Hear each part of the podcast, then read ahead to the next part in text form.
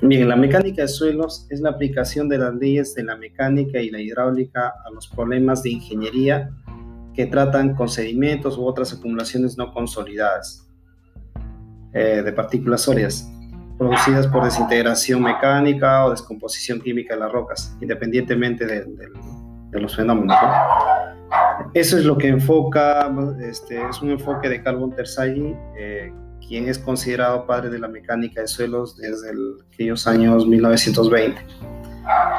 La mecánica de suelos también la aplicamos en ingeniería civil por un aspecto muy importante que debemos tener en cuenta, que los ingenieros civiles, lo primero que todas nuestras obras se centran en construcciones, por ejemplo, de puentes, de edificaciones, eh, obras de arte, canales, ¿sobre qué? Sobre la corteza terrestre. Entonces, esta corteza terrestre tiene que ser analizada para saber las características físicas de esta, de esta eh, parte del elemento principal de una construcción para ver cómo lo vamos a construir. Por ejemplo, saber si es un suelo, es un suelo estable, si eh, cuánto de capacidad portante tiene. Ese es uno de los elementos principales que se tiene que tener en cuenta al momento de realizar una, una construcción.